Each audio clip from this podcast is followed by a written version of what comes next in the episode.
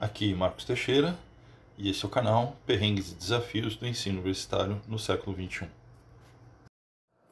Por um ensino menos Netflix. No ano em que a aula virou sinônimo de videoaula, depois que me perguntaram, mas professor, isso tem videoaula, né? Quando eu sugeri que o aluno poderia, enfim, acessar, ou melhor dizer, ler o PDF da aula para descobrir o conteúdo da disciplina, me senti completamente ignorado.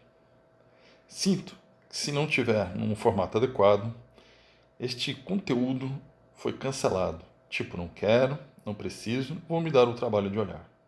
Sei que é esperado que o professor mantenha seus alunos animados, mas estou começando a me sentir como um diretor de série da Netflix, responsável por manter a audiência da disciplina em alta. E agora, cada semestre será exigência para uma nova temporada?